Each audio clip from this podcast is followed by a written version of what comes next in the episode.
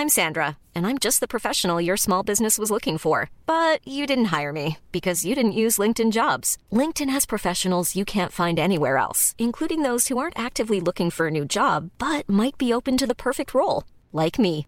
In a given month, over 70% of LinkedIn users don't visit other leading job sites. So if you're not looking on LinkedIn, you'll miss out on great candidates like Sandra. Start hiring professionals like a professional. Post your free job on linkedin.com/people today.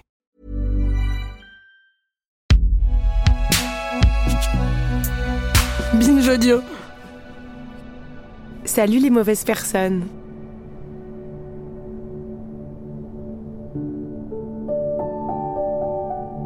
Peut-être que vous faites partie des chanceux qui, quand ils ont lu le titre de cet épisode, Peut-on apprivoiser la peur de la mort, se sont dit Moi, je n'ai pas peur de la mort. Moi aussi, j'ai longtemps dit ça. Freud, même si on ne garde pas tout de ce qu'il a dit, était assez clairvoyant sur ce coup-là. Il expliquait que notre propre mort nous est impossible à réaliser. Nous nous pensons tous immortels, inconsciemment. Et tant mieux, quelque part. Sinon, à quoi bon s'échiner à aimer, souffrir, rire, apprendre, se planter? Tout ça pour qu'un jour, il ne reste plus rien de nous. Plus que quelques poussières que le temps dispersera, quelques souvenirs que les générations oublieront. Je dis chanceux parce qu'il y a des événements de la vie qui viennent trucider cette croyance, qui viennent jeter toute leur lumière cruelle sur cette vérité que nous nous échinons à éviter. Nous sommes tous et toutes de passage.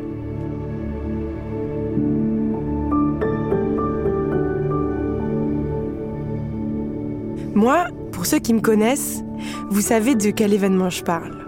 Je parle d'un apéro un samedi soir, une soirée qui commençait comme toutes les autres. Ma main dans le paquet de Pringles vert, saveur crème et oignon, la chips que je porte à ma bouche, mon autre main qui cherche mon téléphone, caché dans les replis d'un canapé. Je veux regarder l'heure. Nous sommes le 24 mars, il est 20h29. Tiens, j'ai 12 appels en absence. Maman, mais qu'est-ce qui se passe? Tiens, j'ai un message sur WhatsApp, un message sans aucune ponctuation, d'un seul tenant, presque comme un seul mot.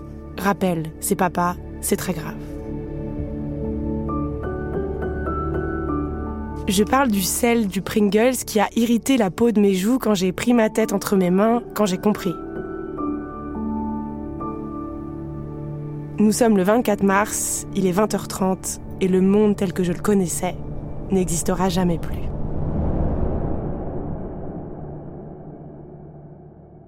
Alors oui, pardonnez-moi, mais je vous appelle chanceux, ceux qui peuvent encore dire qu'ils n'ont pas peur de la mort. Parce que moi ensuite j'ai mis à peu près 5 ans à retrouver le doux édredon du déni de la finitude de la vie. De celle de ma mère, de tous mes proches et la mienne aussi. Le deuil donne accès à une lucidité qui est psychiquement ingérable. Mais vous savez quoi? Le déni revient. Et je suis très fière de vous annoncer que je n'harcèle plus ma mère quand elle met plus de 30 minutes à répondre à un message, que je ne me réveille presque plus la nuit parce que je rêve que mon cercueil se renferme sur moi. Mais une chose, plus jamais, plus jamais de ma vie, je ne ramènerai de Pringles à un apéro.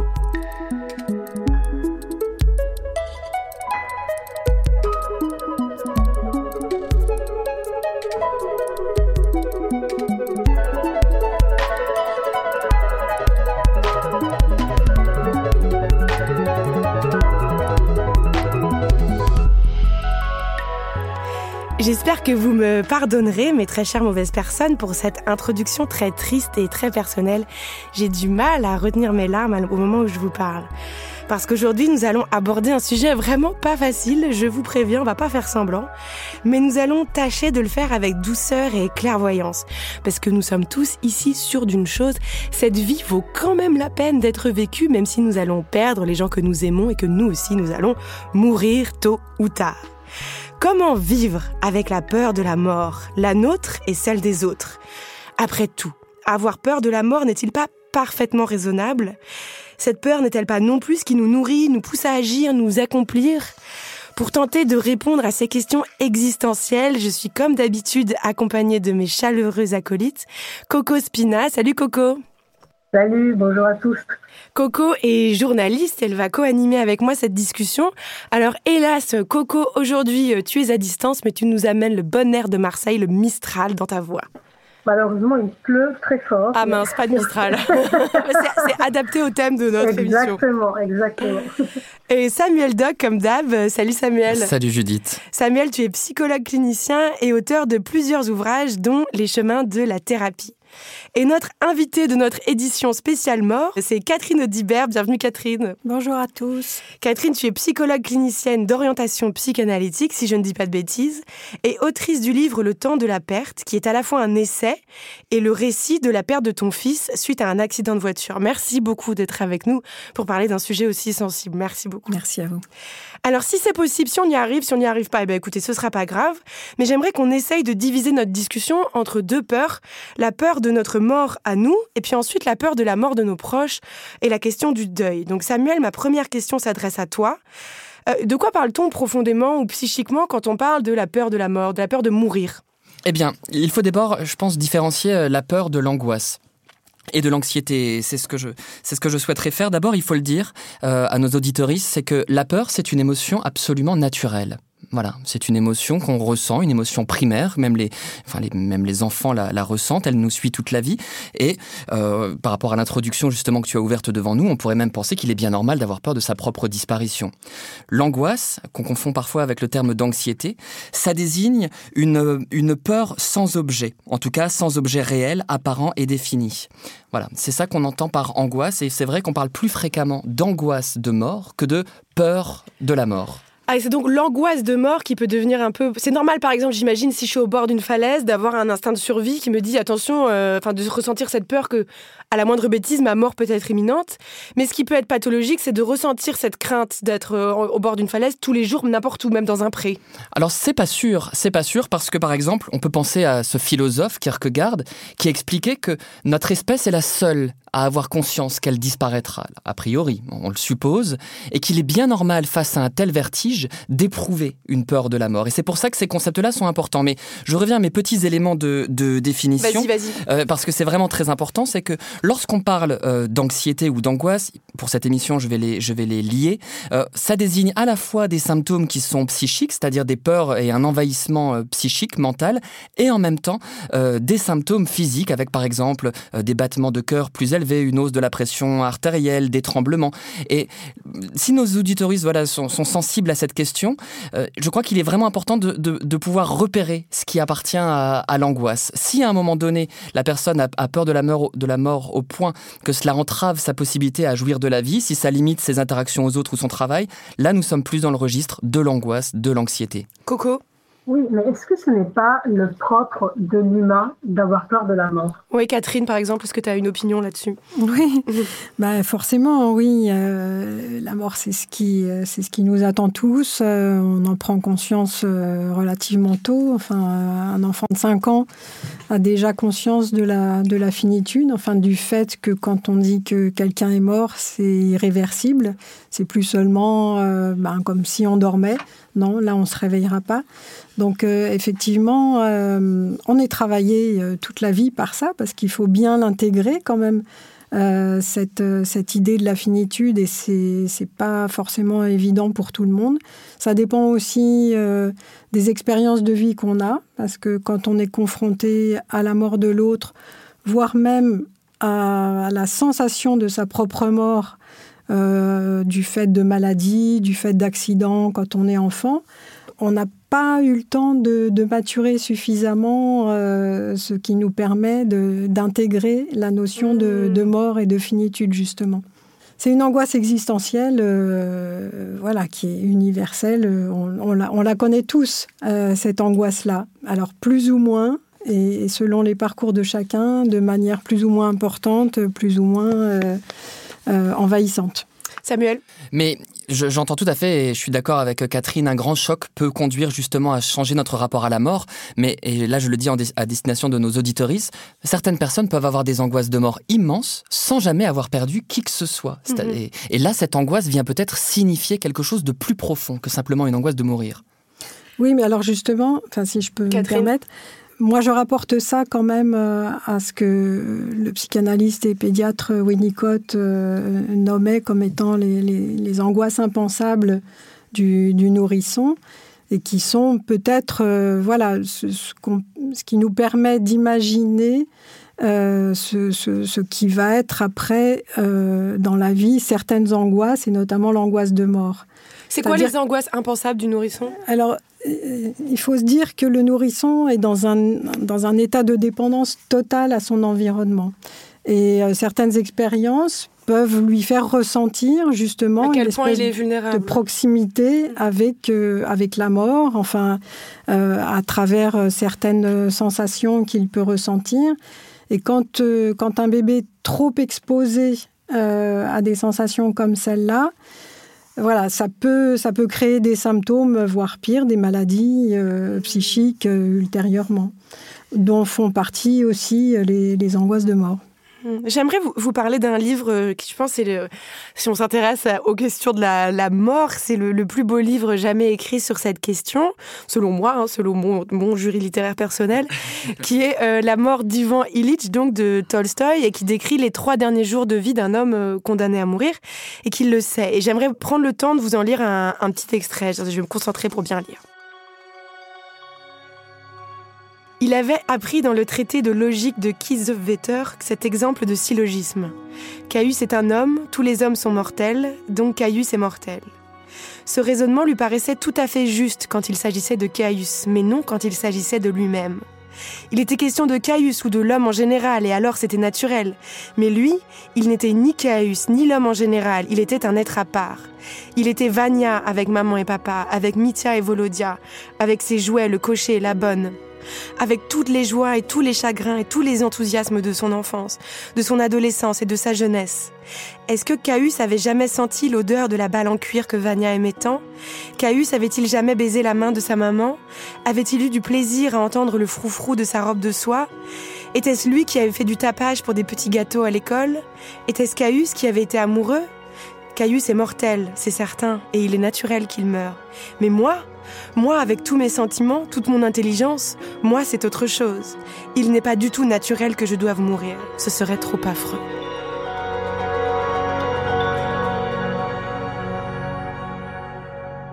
c'est bouleversant. Je trouve c'est les, il y a rien de plus juste. Enfin, moi, je trouve que c'est un des textes. Enfin, je sais pas, j'ai jamais été mourante, mais je pense que c'est exactement ce qu'on ressent. Samuel, je te vois opiner. Oui, je, c'est un de mes textes préférés. Je le trouve effectivement, euh, moi aussi, euh, bouleversant. Et ce qui est très intéressant, c'est que euh, je trouve que tu as choisi un des extraits les plus forts de cette, de cette grande nouvelle. Et ça fait écho exactement à ce que Catherine décrivait, c'est-à-dire qu'on ne peut pas penser la mort sans revenir aux origines. Catherine donnait l'exemple de Winnicott, mais on retrouve la même chose chez Freud quand il parle de l'angoisse de séparation du nourrisson, chez Lacan quand il parle de la difficulté aussi à se séparer de la mère et à manquer. Penser la fin, c'est toujours penser le début. Oui, je pense que de toute façon, pour, euh, puisque le, mot avait été prononcé tout à l'heure, euh, apprivoiser euh, la mort, il faut avoir intégré un sentiment de sécurité suffisant. Et si on l'a pas, c'est là que, que, les angoisses sont, sont, peuvent être mmh. envahissantes, voire très envahissantes. Est-ce que vous avez déjà eu, vous, en tant que thérapeute, sans euh, bafouer le secret professionnel, un patient, des personnes euh, vraiment confrontées à, une maladie très grave, qui savent qu'elles vont mourir? Comment est-ce que c'est possible de gérer une telle situation?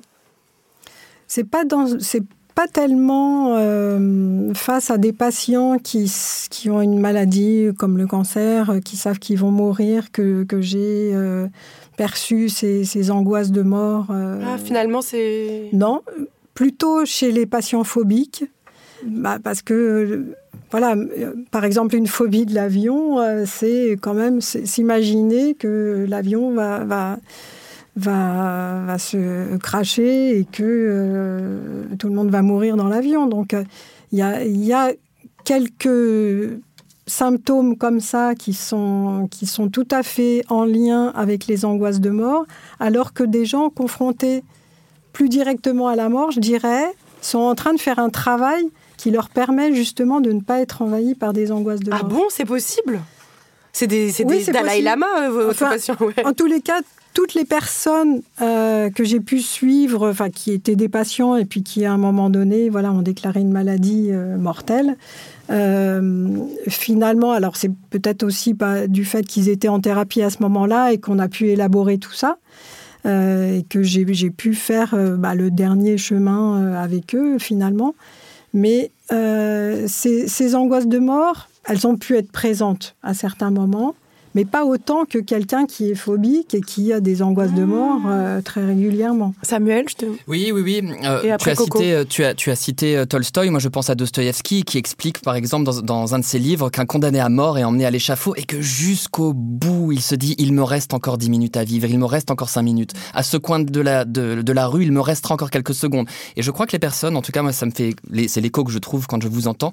Quand je travaille avec des personnes qui avaient des maladies effectivement mortelles, se C'est-à-dire que le, il reste encore du temps de vie. Ce qui n'est pas la même chose, et ça on y reviendra plus tard, lorsqu'il s'agit de perdre un proche. Et je pense à mon mm. travail en cardiologie pédiatrique avec des parents qui perdaient euh, leurs enfants. C'est un autre sujet. Et je, suis, assez je suis très impressionnée euh, parce que vous dites que, que c'est possible en fait finalement d'apprivoiser ou d'aller vers l'idée de sa propre mort avec une forme de sérénité. Je pensais que c'était presque surhumain, moi, de, faire ça. Alors moi, je parle pas de moi, hein. moi je suis terrorisé. Non, non, pas vous, non, ah, non, non, mais des, patients que vous avez suivis. moi, je, je, je, pensais que c'était impossible, que c'était une image qu'on avait de, de, je sais pas, de stoïcien, de sage, mais qu'en réalité, c'était impossible, que tout le monde se chiait dessus, quoi. Désolée de parler crûment, mais... Euh, mais je pense que quand, euh, quand on fantasme, justement, on est beaucoup plus angoissé que quand on est confronté à la réalité. Mmh. La Colette disait que la mort n'est qu'une banale défaite. Je crois que pour ces personnes, ce n'est plus qu'une banale défaite. Coco? Oui, moi j'aurais bien aimé euh, que euh, Samuel, euh, par exemple, approfondisse un peu ces phobies qui sont liées à la peur de la mort. Donc la phobie du vide, du silence, ces phobies-là. Oui, alors c'est vrai que moi j'en souffre beaucoup, même à titre personnel. C'est bien, je vais perdre tous mes patients d'ailleurs une fois qu'ils auront écouté l'émission, c'est chouette. alors euh, c'est vrai qu'il y a ce qu'on appelle la thanatophobie, hein, la, peur phobique de la mort, avec vraiment cette idée qui en réalité s'apparente plus à un trouble obsessionnel, c'est-à-dire que c'est une pensée, une rumination qui va revenir, tourner en tête. Moi par exemple ça me le fait, des fois je regarde un film et, et, je vois un personnage qui meurt et mon souffle se coupe, mes poumons se serrent et je me dis oh mon dieu, un jour le néant. Voilà, ça c'est ma propre phobie, thanatophobie. Il y a l'apérophobie, alors qui n'est pas du tout la peur de l'apéro, mais bien la, phobie du néant. Mm. Et l'astrophobie, même la peur de ce cosmos qu'on rejoindrait après de mourir. Il existe différentes formes voilà, de, de peur obsessionnelle. Et là où Catherine a tout à fait raison, c'est qu'effectivement, ce sont souvent les personnes qui les éprouvent, les personnes qui sont très très très dans le contrôle. Et dans cette peur de la mort, ce qui arrive, c'est la peur de jouir, la peur de vivre et la peur de perdre le contrôle. En réalité, c'est une sorte de démenti à notre contrôle. En tout cas, moi, je crois que c'est aussi ce qui, ce qui apparaît un petit peu me concernant. Ah, alors attends, la peur de mourir, ce serait la peur de, vivre selon toi? Ah, il y a vraiment quelque chose de cet ordre-là, puisque vivre implique de, de, lâcher le, le, contrôle et de se laisser aller à un moment donné. Et quand on a peur de mourir, c'est bien qu'on se cramponne quelque part à chaque seconde d'existence et donc on ne vit pas, puisqu'on est attentif à la vie qui est en train de se passer. Du moment où je vais mourir, je serais plus concerné. Ça y est, j'aurais quitté la partie. La mort ne nous concerne pas en réalité. Du moment où elle nous, je caricature, du moment où elle nous arrive, elle cesse de nous concerner. À partir du moment où elle survient. Si j'y pense, c'est bien que je ne suis pas en train de vivre mon existence, de l'investir. C'est bien que je suis en train de penser à sa fin et donc que je suis dans quelque chose qui s'apparente à un contrôle. Je pense que c'est impossible de vivre sans avoir parfois des pensées sur quand est-ce qu'on va mourir, est-ce que ça va être un accident, est-ce que ce sera une maladie, est-ce que ce sera dans longtemps. C'est quand même, enfin, une des une des réalités les plus insupportables avec lesquelles on doit tous composer. Bien sûr, mais il y a des échelles, tu vois, il y a des moments où ça peut devenir véritablement, euh, véritablement euh, Oui, oui, c'est sûr, si ça t'empêche de sortir de chez toi tous les jours, c'est ça. Moi, je vois que les moments où j'ai eu des angoisses de mort les plus violentes, c'était justement des moments où j'étais dans une routine, 8h, 21h de, de consulte, aucun lien euh, social. Je pense par exemple au confinement où on ne faisait que travailler, travailler, travailler. Et en fait, je ne vivais plus. Et c'est là, en fait, que j'avais peur de mourir, ce qui est très paradoxal.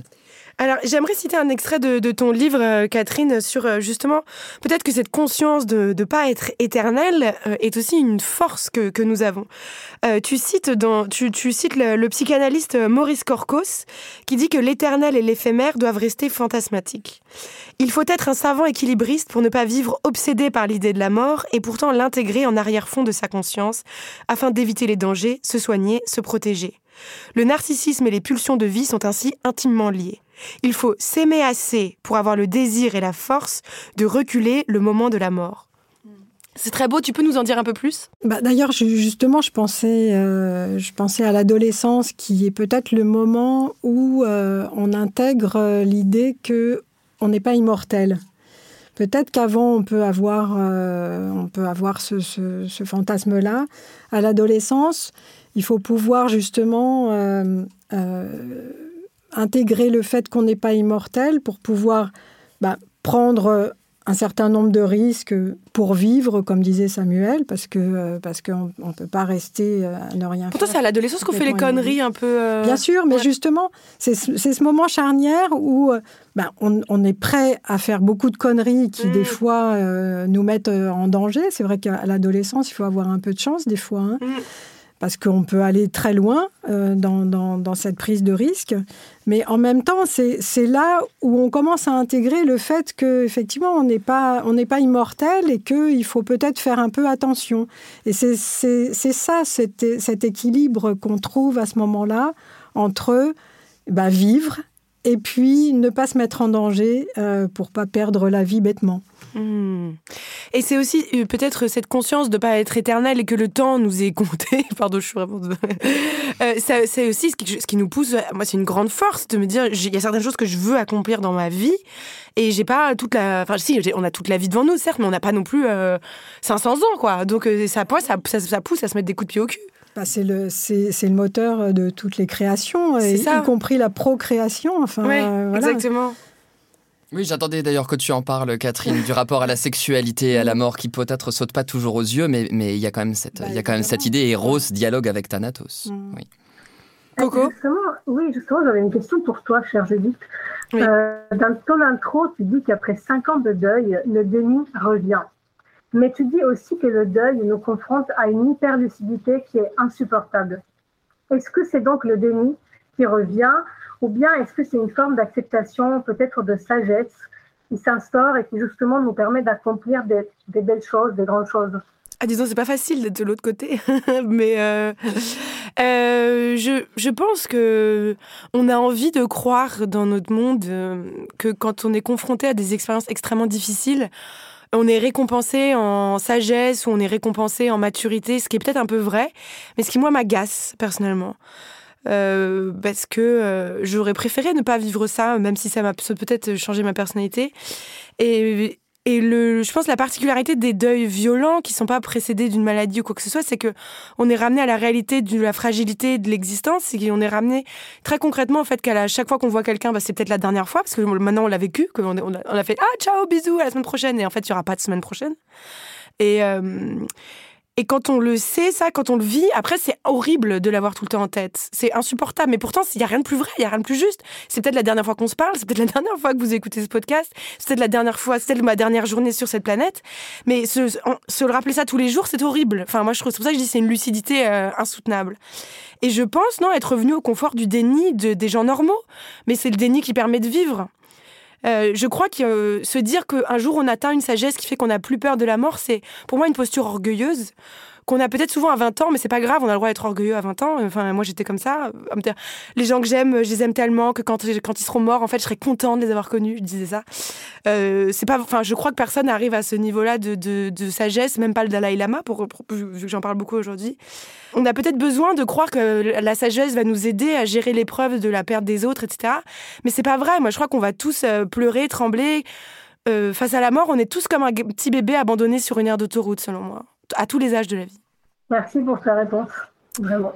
Et moi, j'avais une question pour vous aussi, du coup, j'enchaîne, pardon. Euh, il y a un, très beau livre euh, qui est d'un psy, d'un psy, je sais plus psy quoi il est, qui s'appelle Irving Yalom, euh, qui est un livre qui s'appelle Thérapie existentielle, qui est à destination des thérapeutes, mais que tout le monde peut lire, enfin, en tout cas, que moi j'ai lu. Et dedans, il explique que les hommes et les femmes n'ont pas la même conscience de la mort. Les femmes, avec la maternité et le fait d'être sociabilisées comme des proies, ça c'est moi qui rajoute ça, c'est pas lui qui dit ça, mais ont bien plus conscience de la finitude de la vie. Et les hommes ont plus davantage des comportements un peu trompe-la-mort, euh, sport extrême, moto sans casque, etc. Est-ce que c'est quelque chose que vous constatez, vous, en tant que thérapeute aussi, cette différence genrée de l'approche de, de la fin de notre vie? Bah, moi, je, je, je, citerai euh, Beckett qui disait que les, les femmes euh, accouchent à cheval sur une tombe. C'est-à-dire que quand elles donnent la vie, elles savent qu'elles donnent la mort aussi. Donc il y a, je pense, une, une, perception de la, de finitude qui n'est pas la même, peut-être, chez les hommes et chez les femmes, du fait de cette, euh, de cette possibilité qu'ont les femmes d'enfanter. Samuel? Peut-être, mais peut-être aussi, je, ne sais pas. C'est vraiment, c'est vraiment une hypothèse. C'est pas du tout. Il y a pas, j'ai pas de certitude. Mais si je pense à mes patients hommes, je pense que dans certains cas, il peut y avoir quelque chose de d'une forme de castration quand même, c'est-à-dire de perdre la puissance virile avec la mort. Je veux dire, c'est quand même une force qui nous rétame euh, tous. Ah, pour le coup, là, euh, la finitude, c'est, je veux dire, c'est la première de toutes les pertes et la et la dernière en même temps, la plus importante de toutes. Donc, euh, donc malgré tout, ici, voilà, c'est, c'est on, on, perd quand même un certain objet viril, un objet de pouvoir, le corps qui se dégrade aussi euh, avant la mort, euh, dans certains cas. Euh, et ça, je sais que voilà, c'est plus difficile à traverser pour les hommes que pour les femmes. Dans un monde macho, tu veux dire, du coup, les, hommes ont, plus de mal à accepter l'idée de la mort parce que c'est à leur couple, leur surpuissance masculine. Exactement, ils n'en ont pas triomphé. Oui, tout à fait. Oui. Ouais, c'est ok. Donc en fait, toutes ces démonstrations un peu trompent la mort, c'est aussi pour dire moi, j'ai tellement une grosse bite que je dépasse la mort. Exactement, c'est une sorte de conduite de réassurance, de réassurance presque contraphobique, on pourrait dire. Oui, oui, tout à fait. Coco? Oui, moi j'avais une question pour Catherine. Euh, dans, ton livre, tu écris La mort ne s'oppose pas à la vie, mais à la naissance. Et je voulais savoir qu'est-ce que tu entends par là? Alors, euh, c'est pas forcément moi qui, qui, le dis comme ça. Je, je l'ai lu pas mal chez les anthropologues. Euh, et effectivement, je trouve ça assez pertinent parce que le début de la vie, c'est la naissance et la fin de la vie, c'est la mort. Donc, euh, voilà, entre, entre la naissance et la mort, il y a un début et une fin. Et, c'est peut-être comme ça, effectivement, qu'on que, qu'on doit concevoir les choses. Est-ce que cela trouve un écho dans votre pratique psychanalytique? Ah oui, forcément. Enfin, moi, en tous les cas, euh, la question de la mort, euh, je, ça a toujours été une question importante, euh, je trouve, dans les, dans les cures avec mes patients peut-être davantage que les questions de sexualité, de castration, de DIP.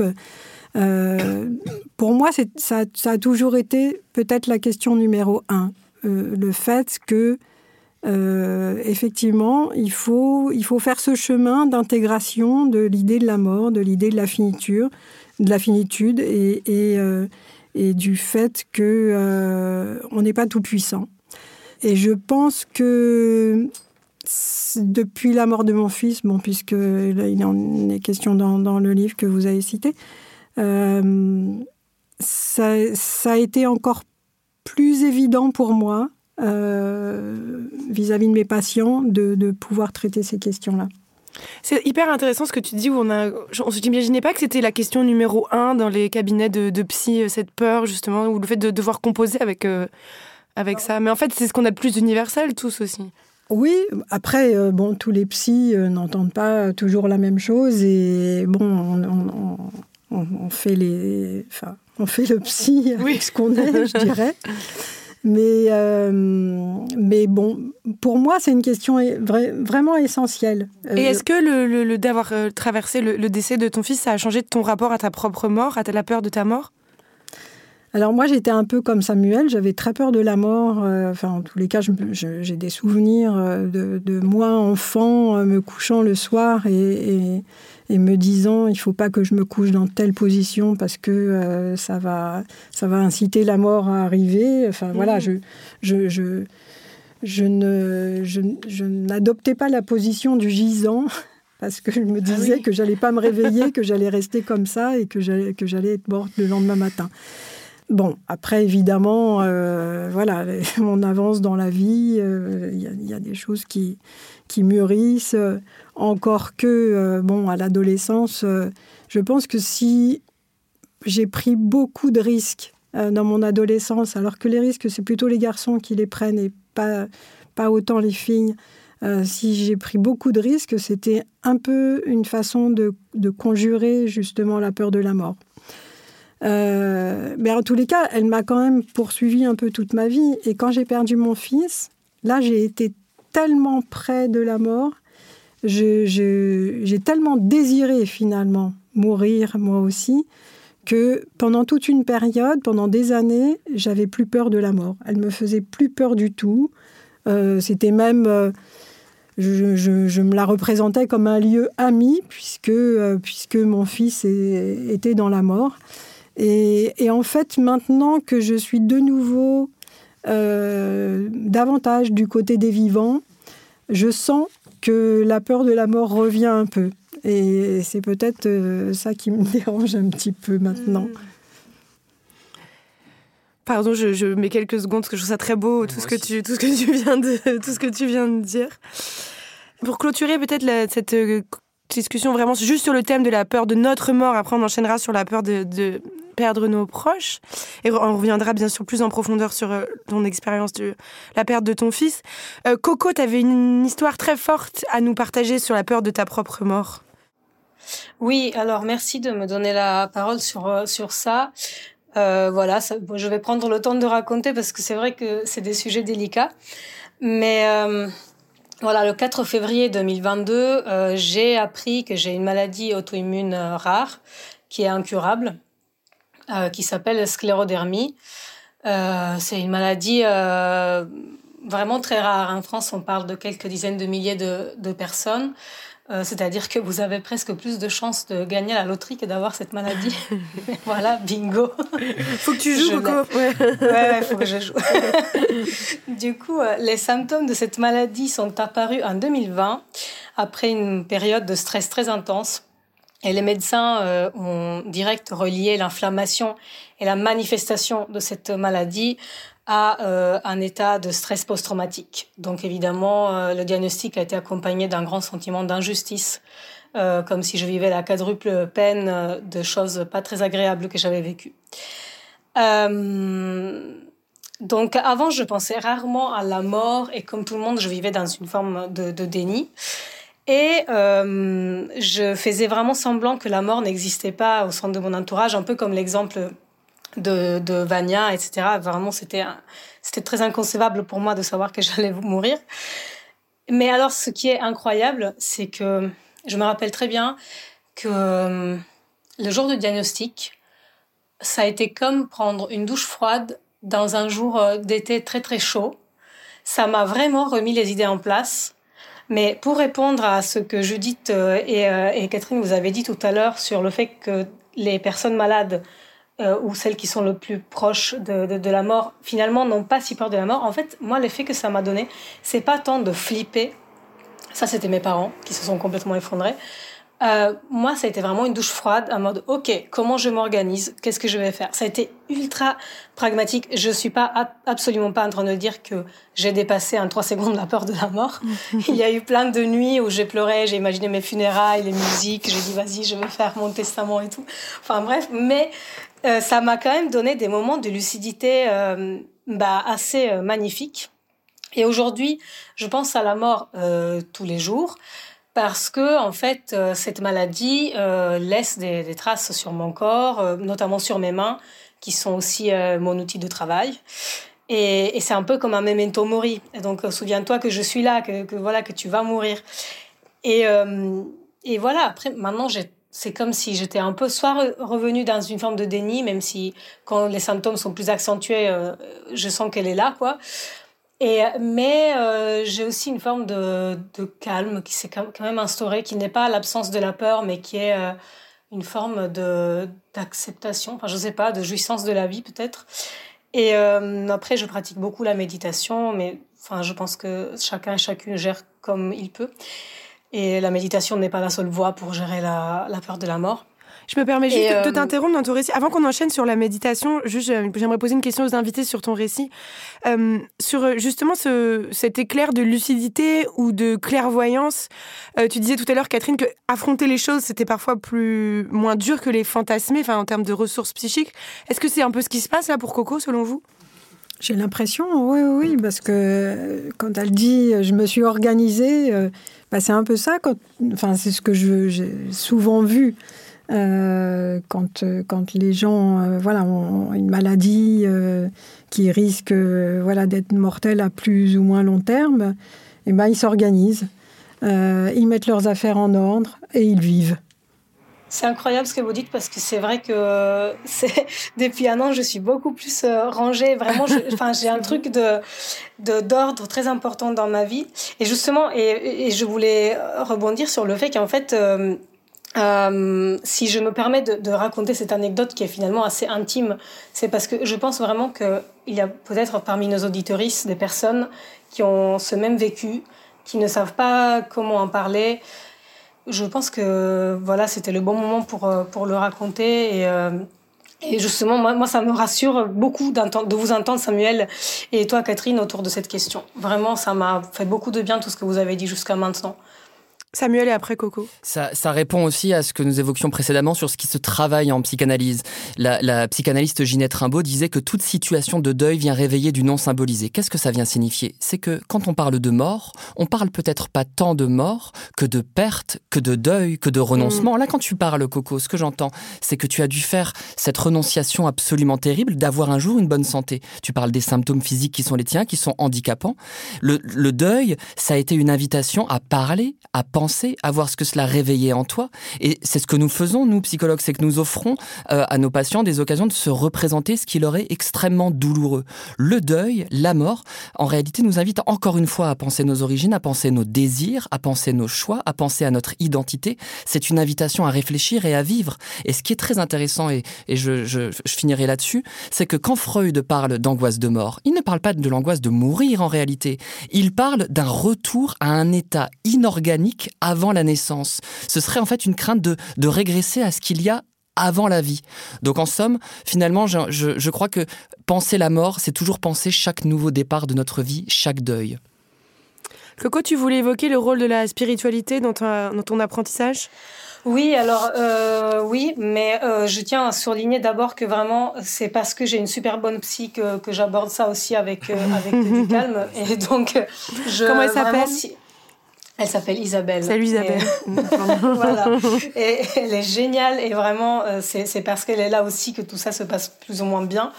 Moi, après, personnellement, et ce n'est que moi, depuis 2019, je pratique la méditation presque tous les jours et le yoga.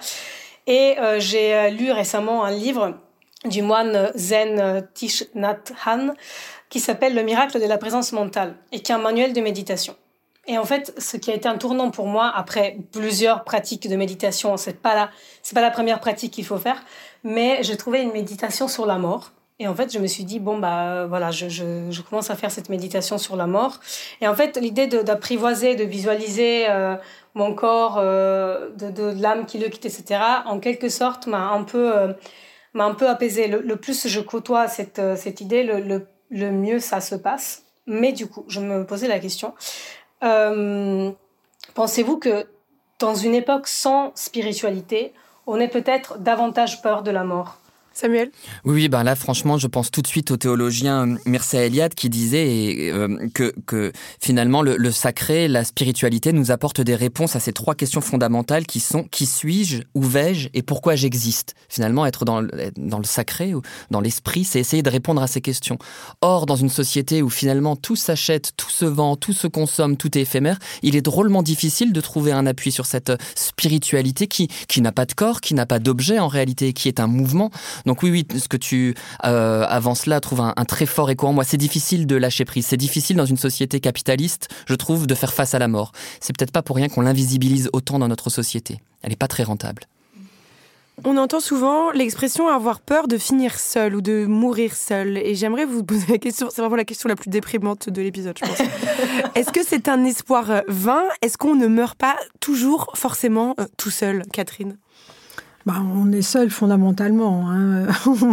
on est seul, on vit seul et, on meurt seul forcément. C'est nécessairement euh, une expérience euh, absolument de, solitude. Maintenant, c'est vrai que ce qu'on a envie d'imaginer, c'est que quelqu'un nous tienne la main euh, au moment où on va mourir, parce que peut-être que ce sera moins angoissant, justement, peut-être que ce sera moins dur. Euh, mais ça, euh, on peut pas le savoir. Non. Samuel? Je, je, je, je, pense que, oui, on meurt peut-être, on peut mourir seul physiquement, mais j'ai l'espoir que dans notre pensée, tous ceux que nous aurons aimés, le jour où nous mourrons, seront malgré tout avec nous dans, leur, dans ce qu'ils nous auront transmis, dans la chaleur, dans les premiers gestes. Moi, je pense vraiment à ces personnes que j'ai pu rencontrer qui souffraient de la maladie d'Alzheimer et qui pourtant, et qui étaient vraiment dans des états de délabrement physique et psychique extrêmement importants dans les stades avancés de la, de la maladie. Et pourtant, quand une personne de leur entourage, ils ne savent plus du tout qui c'est, les touche, il s'apaise, il se calme. On voit que les soins sont plus faciles à prodiguer. Il y a une méthode d'ailleurs qui travaille là-dessus qui s'appelle euh, euh, Humanitude, qui est très bien. Ce qui montre que même quand on n'a plus de mémoire, même quand on a tout perdu, il reste quand même une sorte de mémoire du corps, du contact. On n'est pas seul. Je suis navrée, je suis obligée de vous interrompre quelques petites minutes. On se retrouve tout de suite.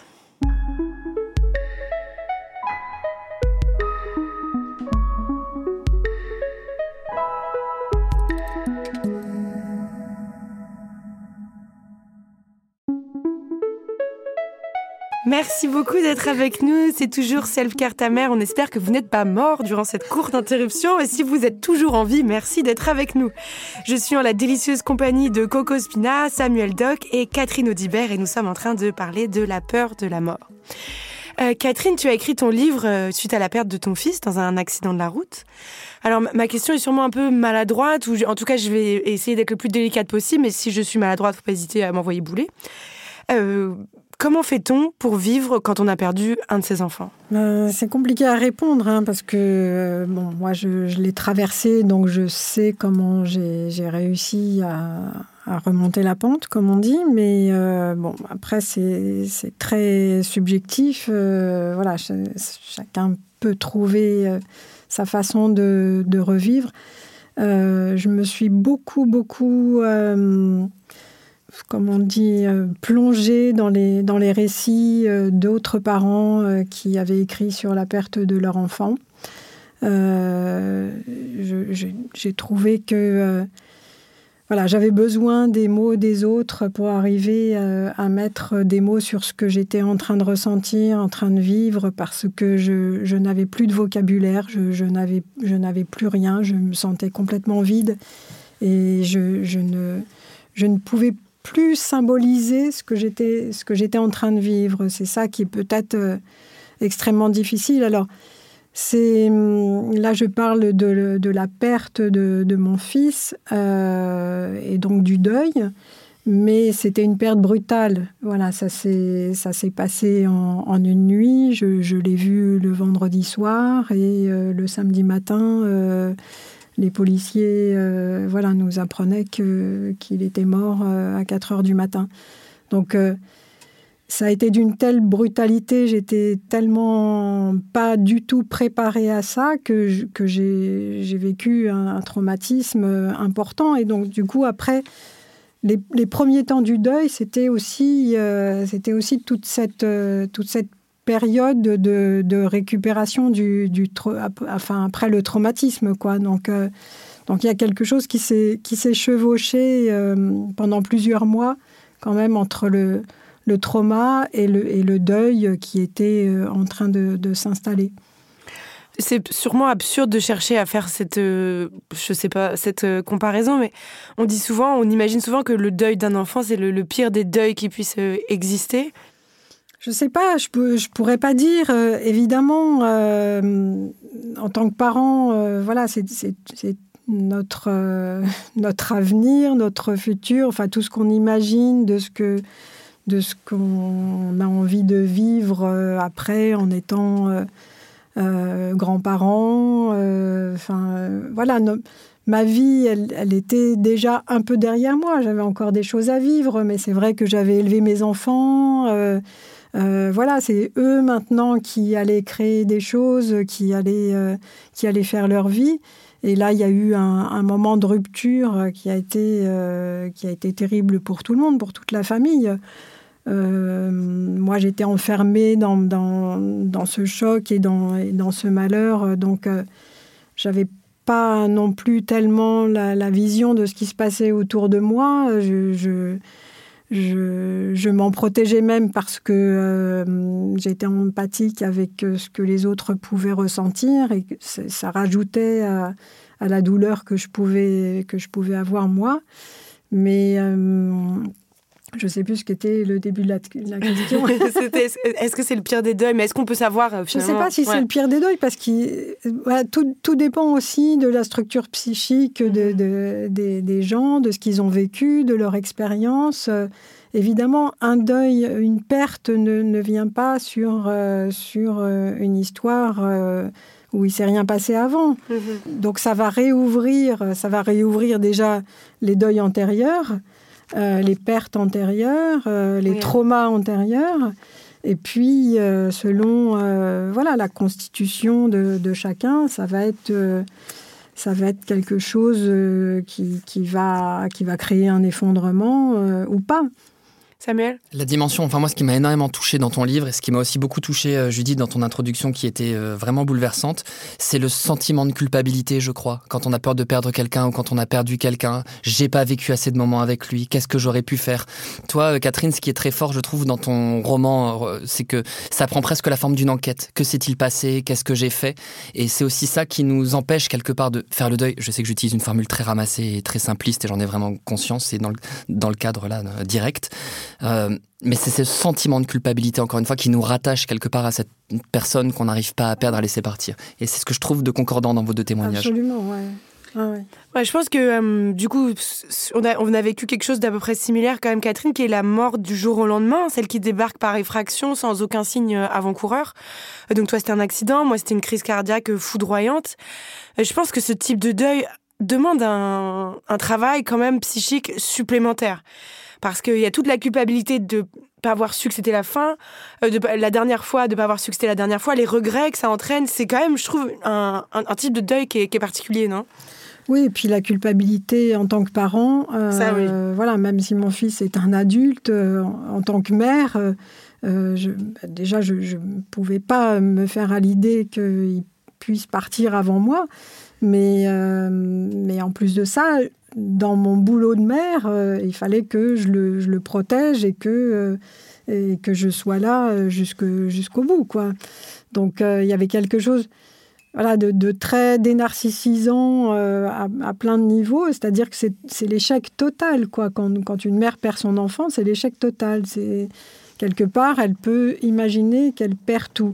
Bon, après, le, le fait que je sois là à en parler euh, bah, prouve que non, j'ai pas, pas tout perdu, mais enfin, j'ai perdu, j'ai eu le sentiment de tout perdre quand même pendant, pendant plusieurs années. J'étais folle à certains moments. euh, Enfin bon, voilà, j'ai perdu complètement les pédales parce que cette obsession, effectivement, de mener une enquête, de tout savoir, de, de, de tout comprendre, euh, ça, fait que à, certains moments, on est, complètement à côté de la plaque. On n'est plus dans la réalité. Euh, J'étais plus que dans, le monde des morts. Euh, Il n'y avait plus que ça qui m'intéressait. Et puis, au- moment, enfin, les, jours qui ont suivi sa mort, j'avais. J'avais des hallucinations, donc euh, Freud l'explique aussi. Enfin voilà, cette espèce de psychose hallucinatoire là. euh, Il l'explique comment? Ah, je pourrais pas retrouver euh, par cœur la, la, la- citation. euh, L'ombre de l'objet est tombée sur le ça, moi. et- ça, c'est en ce qui concerne la mélancolie, parce Oui, qu'effectivement, après, le, le, le- le deuil peut prendre une allure mélancolique, justement, du fait de ces auto-accusations, euh, du fait de, de cet état catatonique dans lequel on peut tout d'un coup se, se retrouver. Mais, mais le, le- voilà, le, le refus de, de, de cette mort fait que euh, bah, on, on hallucine, on hallucine celui Mmh, qui est parti.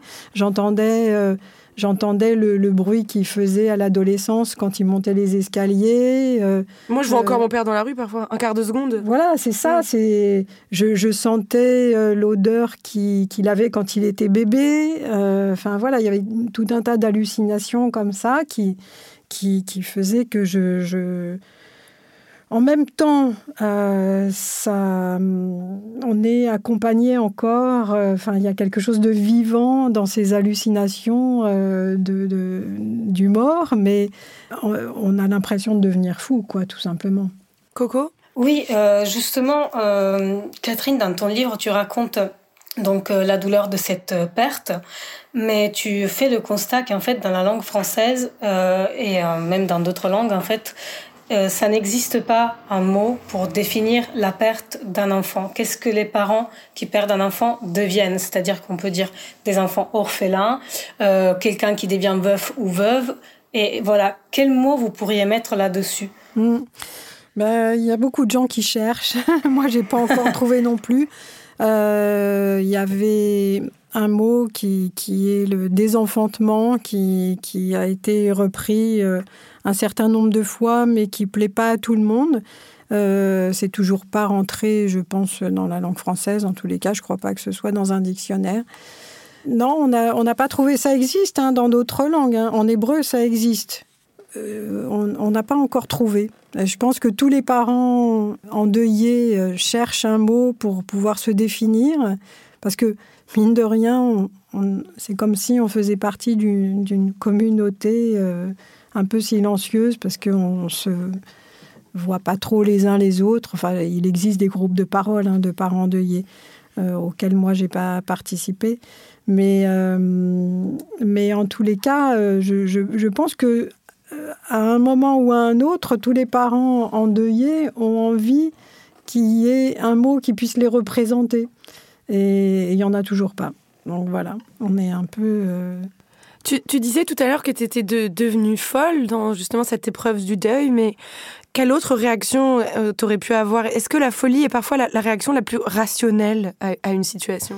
Mais moi, je trouve que c'était c'était une folie bénéfique de toute façon. Et je pense qu'elle était même euh, indispensable, incontournable. Voilà.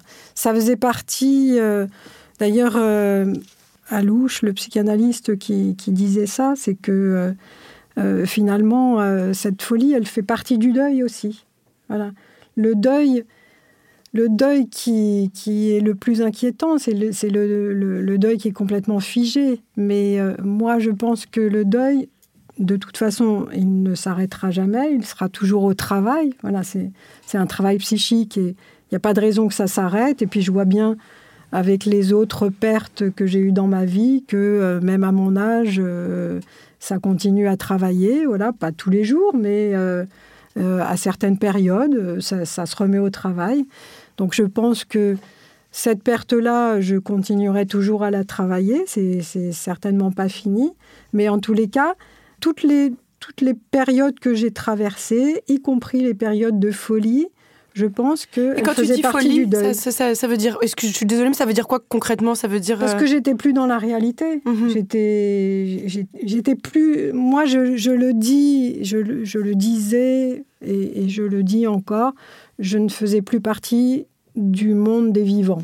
Voilà, j'étais dans un autre monde et j'ai bien senti que justement tout ce chemin de deuil, c'était retrouver progressivement une place, euh, une place dans le monde des vivants, c'est-à-dire euh, voilà, reprendre ma place dans le monde des vivants, faire cohabiter euh, ce que je peux avoir dans la tête, c'est-à-dire effectivement la mort de mon fils, son absence, le, manque que ça peut représenter, et puis la, douleur qui est toujours présente. Faire cohabiter ça avec bah, des grandes joies, une énergie qui est revenue, euh, une préoccupation pour euh, tous les vivants qui, m'entourent, des projets, des choses à construire, euh, de, nouvelles créations. Et à un moment donné, le, rapport était inversé, mais, mais ça y est maintenant. Bon, il faut du temps hein, pour ça, hein. ça. ne vient pas en cinq minutes, il faut quelques années. Et quand tu étais dans le cœur de, la douleur, le cœur de la crise, est-ce qu'il y avait des, des choses qui t'apaisaient? Au tout début, euh, alors on nous invite, euh, on nous invite à parler effectivement pour symboliser euh, voilà ce qu'on est en train de traverser, ce qu'on peut avoir dans la tête, mais c'était pas ce qui me, c'était pas ce qui me soulageait le plus. En fait, j'avais besoin qu'on s'occupe de mon corps, me faire masser, voilà, être, me, me, sentir bien physiquement. C'était bah, un peu comme un, comme un nourrisson. Enfin voilà, j'avais, j'étais dans une période très régressive où j'avais, j'avais besoin qu'on s'occupe de moi comme d'un bébé, enfin comme qu'on me nourrisse, qu'on me, qu'on me cajole, qu'on me berce, que, que je sois bien au chaud, que j'ai pas froid, que qu'on me fasse des caresses et, euh, et c'était, c'était la seule chose qui pouvait, qui pouvait vraiment alors m'apaiser, pas durablement, mais en tous les mhm. cas qui me faisait le plus de bien. Euh, je, trouve ça très beau ce que tu dis et je pense que c'est quelque chose de très important aussi pour le peut-être les auditoristes ou quand parfois on est confronté à un proche qui est dans le deuil, on se dit il faut que je trouve les mots pour l'apaiser, etc. Comme s'il y avait des mots qui pouvaient apaiser. Et je pense que parfois une tasse de thé, une accolade, c'est bien plus plutôt que de dire des trucs maladroits qui, vont blesser peut-être plus qu'autre chose. Enfin, je pense que c'est vraiment quelque chose d'important à avoir en tête. Samuel? Oui, et justement parfois j'ai l'impression et c'est ce qui ressort un peu dans ton livre, euh, Catherine, parce que tu listes un sacré paquet de bêtises ah qu'on a de pu ce que les gens t'ont dit, mais de ce que tu as pu dire et je pense que ça intéressera beaucoup nos, nos, auditoristes. Mais parfois, euh, parfois je crois que la personne parle pour se rassurer elle-même face à la perte de l'autre. Parfois, juste, être là et se taire, c'est déjà ça le plus gros effort. Ne rien dire plutôt que de bombarder la personne de remarques dont elle ne saura de toute façon pas quoi faire. Mais je, trouve assez fou, moi, quand on est confronté, pardon, je, ramène tout à moi, mais voilà, c'est un sujet qui me concerne aussi. Quand on est confronté au deuil, donc on voit vraiment la maladresse euh, des gens et il y a des trucs, t'as l'impression d'être dans un film. Moi, j'ai le souvenir d'un pote qui me fait un monologue de 40 minutes en disant tu me parles quand tu veux, tu vois, si tu veux me parler, je suis là, mais qui me laisse pas en placer une. Fait que j'étais là, ok, bon. Donc, du coup, tu te retrouves parfois dans cette situation qui est absurde de devoir consoler l'autre parce qu'il sait pas quoi te dire. Et en fait, il y a un moment, les gars, je rends les armes là, c'est trop, quoi. Et je trouve ça, je trouve ça complètement, vraiment, ça fait partie des douleurs, je trouve, du deuil. C'est à quel point on n'est pas, on, devrait se dire comment se consoler parfois et se ramener au béaba des choses les, plus simples. Pas de plus, euh, perdre un enfant, euh, c'est quelque chose qui fait tellement peur. Enfin, euh, hmm. voilà, les, autres parents. sont, enfin, quand, quand, ils sont confrontés, voilà, au fait que, qu'un ami vient de perdre un enfant, ceux-là, ils se disent, ouf, c'est pas moi, j'y ai échappé. Euh, et, en fait, euh, ils sont la plupart du temps tellement mal à l'aise avec ça qu'effectivement, euh, ils ont des paroles malheureuses. bon, la plupart du temps, enfin, quand il s'agit d'amis, moi, je, je leur en veux pas. Hein. Quelquefois, mm. c'était, c'était beaucoup plus dur. On se sent un peu pestiféré à un moment donné. C'est-à-dire que le, la douleur, voilà, le, le, malheur, et ce malheur-là particulièrement, il éloigne les autres. Et c'est vrai que moi, je l'ai très bien senti que euh, ben, des, amis, enfin bon, effectivement, des personnes que je considérais amis n'ont pas su quoi faire de cette histoire-là et, peut-être ont eu tellement peur ou sont sentis tellement mal à l'aise que euh, on les a plus revus. Samuel? C'est aussi peut-être le problème euh, au-delà de l'individuel. Là encore, c'est peut-être un problème qui concerne le collectif, c'est-à-dire que euh, dans notre société, nous sommes tous crispés sur nos corps, qui est voué à mourir, crispés sur nos égaux, sur nos écrans, sur nos narcissismes. Nous ne bénéficions plus, comme certaines générations précédentes, d'un discours qu'il vaille ce qu'il, peu importe ce qu'il vaut, religieux ou politique sur la mort. L'anthropologie de la mort aujourd'hui est, bien faible. On ne sait plus penser la mort, on ne sait plus la parler. et regardez, pendant, le, pendant l'épidémie de coronavirus, nous avions des chiffres. Euh, tant, de, tant de personnes infectées, tant de personnes décédées. À aucun moment il y a véritablement eu euh, d'échanges, de débats, de, de, prise de conscience de ce que c'était que, ce, que, que toutes ces morts. Voilà, il n'y avait rien, il n'y avait que des chiffres. Voilà ce qu'est la mort aujourd'hui, des chiffres. Quand on parle de la guerre en Ukraine, il en va de même. Comment concevoir aujourd'hui que nous ne puissions pas être, comme tu dis, je reprends ton terme, pestiférés quand nous faisons cette expérience absolument terrible euh, du deuil d'un proche, alors même que toute notre société ne supporte pas la mort oui. Impossible, impossible. ce, que, ce que je voudrais rajouter, c'est qu'il y a un paradoxe, parce que tout le monde est d'accord pour dire c'est dommage, il n'y a plus de rituel, euh, on a peur de la mort, euh, voilà, on laisse pas les gens faire leur deuil, etc. Mais finalement, à côté de ça, on valorise beaucoup le fait, enfin, on valorise beaucoup les personnes qui emmerdent pas les autres avec leur malheur. Ah oui, les, ceux qui souffrent dignement. Voilà, ceux qui souffrent dans la, dignité. cette expression, cette expression déjà, elle est, elle est, ça veut dire quoi? Il y en a qui souffrent indignement, elle est atroce. Et, euh, et, du coup, ben, en fait, non, on, on, on, ne permet pas aux gens qui sont, qui sont dans, la, dans la douleur de pouvoir l'exprimer, cette douleur. C'est compliqué. Je pense que justement, la question des deuils pathologiques, elle, elle découle aussi de là. Alors, c'est quoi le deuil pathologique? Bah, qu'est-ce que c'est Il y, a des critères dans le, dans le DSM qui sont au bout de je sais pas combien de temps. dans le manuel de classification des troubles mentaux, le DSM-5, il est dit qu'un deuil devient pathologique lorsqu'il dure plus de six mois. Non, mais ça, franchement... Ce qui est absolument, et Judith, je te vois réagir, aberrant. Comme si on pouvait quantifier et qualifier une douleur. La question, c'est pas la durée en plus, parce que, enfin, moi, c'est ce que je disais tout à l'heure. Je, considère que le deuil, il n'a pas forcément de fin. Voilà, ça se travaille toute la vie. Euh, mais en tous les cas, effectivement, il peut y avoir des formes pathologiques qui peuvent se voir dès le départ. Mais ça, euh, tout de suite, effectivement, si, euh, s'il y a des auto-accusations trop fortes, s'il y, a, y a des risques suicidaires de la personne endeuillée, bon, là, il faut prendre la chose au sérieux. On n'est pas dans un deuil ordinaire. Mais en tous les cas, je pense que le fait justement qu'on ne laisse pas la possibilité aux endeuillés de vivre leur deuil euh, correctement, enfin de, pouvoir, euh, de pouvoir en faire quelque chose et pas de retourner au travail euh, très vite comme si de rien n'était, et eh ben ça, ça favorise les deuils pathologiques, forcément. on, est, on est sous médicaments assez rapidement hein, quand, on, quand on est en deuil. Hein, euh, le, médecin généraliste nous le prescrit, euh, enfin nous le propose en tous les cas très très rapidement pour qu'on puisse retourner au travail. Oui, ce qui veut tout dire. Coco, vas-y. Oui, euh, je voulais juste demander à Catherine sur la question du deuil pathologique. Tout à l'heure, vous avez parlé de la culpabilité des parents face à la mort de leur, de leur enfant. Mais que dire, par exemple, si là il y a des personnes qui nous écoutent, qui ont connu cette expérience, que dire à celles et ceux qui nous écoutent et qui éprouvent la même chose.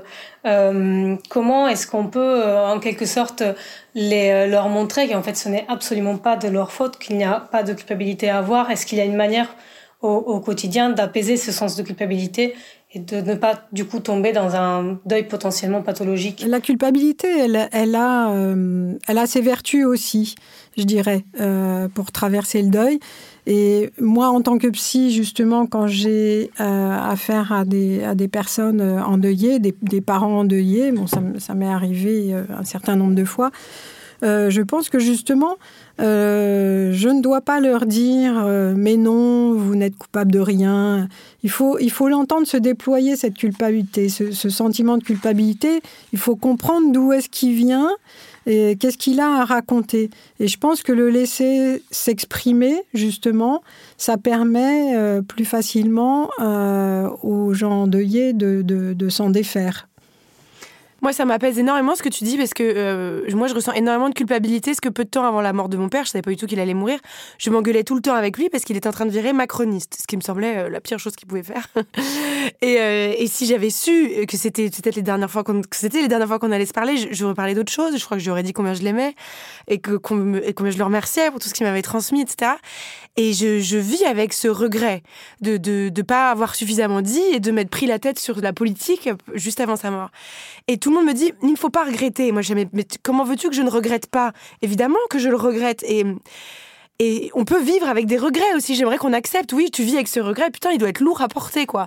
Plutôt que de me dire, ne regrette pas. Je, je suis d'accord avec toi, Catherine. Ouais. Et peut-être aussi que ça vient signifier quelque chose, ce et si. Et si nous nous étions pas disputés Et si j'avais fait ça Et si j'avais répondu au téléphone Je crois que toute personne qui, ont, qui, qui, a perdu quelqu'un voilà, peut avoir ce et si, et si, et si qui en fait devient un langage. Moi, je me suis déjà fâché avec un, ami euh, qui malheureusement a été malade euh, lourdement sur le plan psychiatrique et très mal, enfin son traitement était très mal dosé. Il s'est suicidé quelques jours après notre dispute. Voilà. Et si, et si, et si, et si, et si. Mon ami Alex, dont je raconte le décès dans Éloge indocile de la psychanalyse, euh, voilà, je savais qu'il allait à une soirée à laquelle il ne devait surtout, surtout pas aller. Et je peux vous dire que du et si j'avais pris le taxi pour, pour aller le chercher, eh ben, euh, trois jours plus tard, je serais peut-être pas allé identifier son corps à la morgue. Voilà. Et si, et si. Ce et si est un langage, c'est une langue, et il a sa valeur aussi, justement. Il nous aide aussi. ce et si. Euh, on approche de la fin, mais j'aimerais quand même vous poser une question à, vous tous. Euh, la mort est-elle finalement la dernière chose qui nous unit tous? Parce qu'on vit dans un monde euh, extrêmement sclérosés, hiérarchisés, etc. Et même ceux qui ont, même si ceux qui ont de l'argent peuvent la retarder le plus possible grâce à des traitements, je sais pas, des médicaments, blablabla. Mais nous allons tous quand même être confrontés à cette perte, la peur de notre propre mort et la, la de la mort des autres. Et nous allons tous pleurer, trembler, peut-être même crier comme un enfant quand on la, la sentira arriver, quand on sentira peut-être, je sais pas, qu'on nous apprendra une maladie euh, en stade final ou qu'on sentira la, voiture quitter la chaussée, qu'on sera saisi de cette terreur.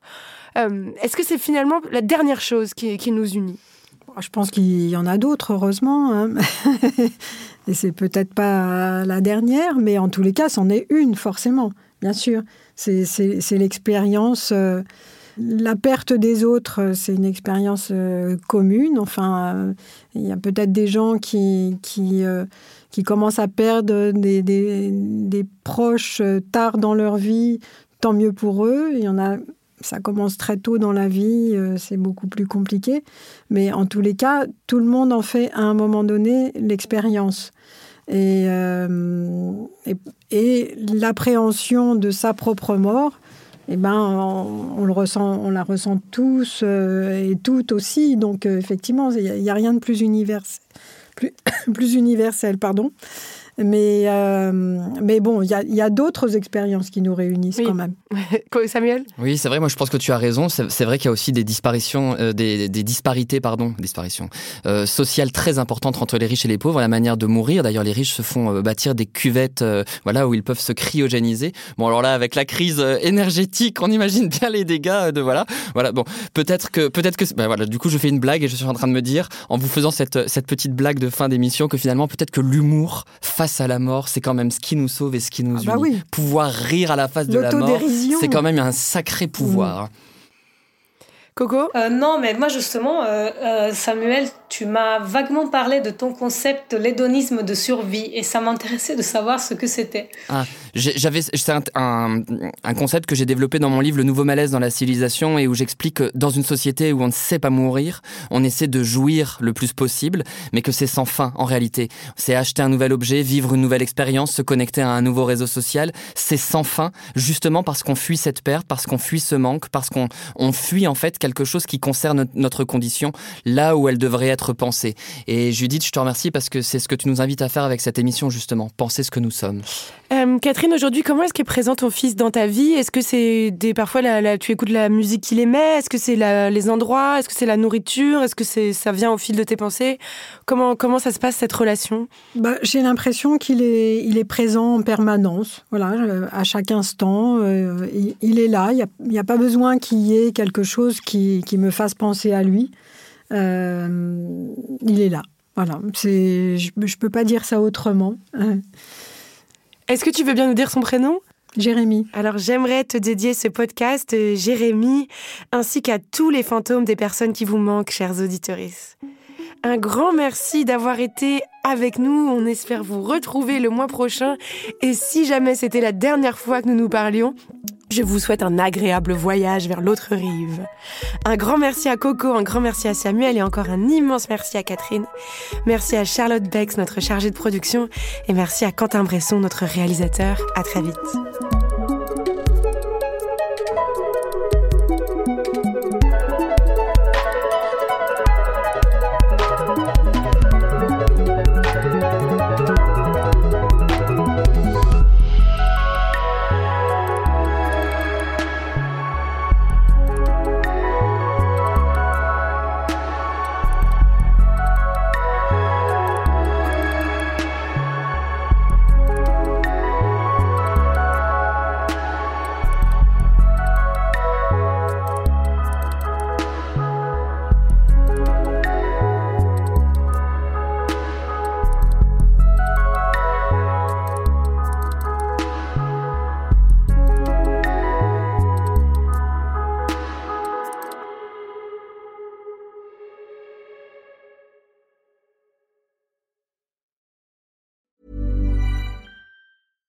Small details are big surfaces. Tight corners are odd shapes. Flat, rounded, textured, or tall. Whatever your next project, there's a spray paint pattern that's just right. Because Rust new Custom Spray 5 and 1 gives you control with five different spray patterns. So you can tackle nooks, crannies, edges, and curves without worrying about drips, runs, uneven coverage, or anything else. Custom Spray 5 and 1 only from Rust-Oleum.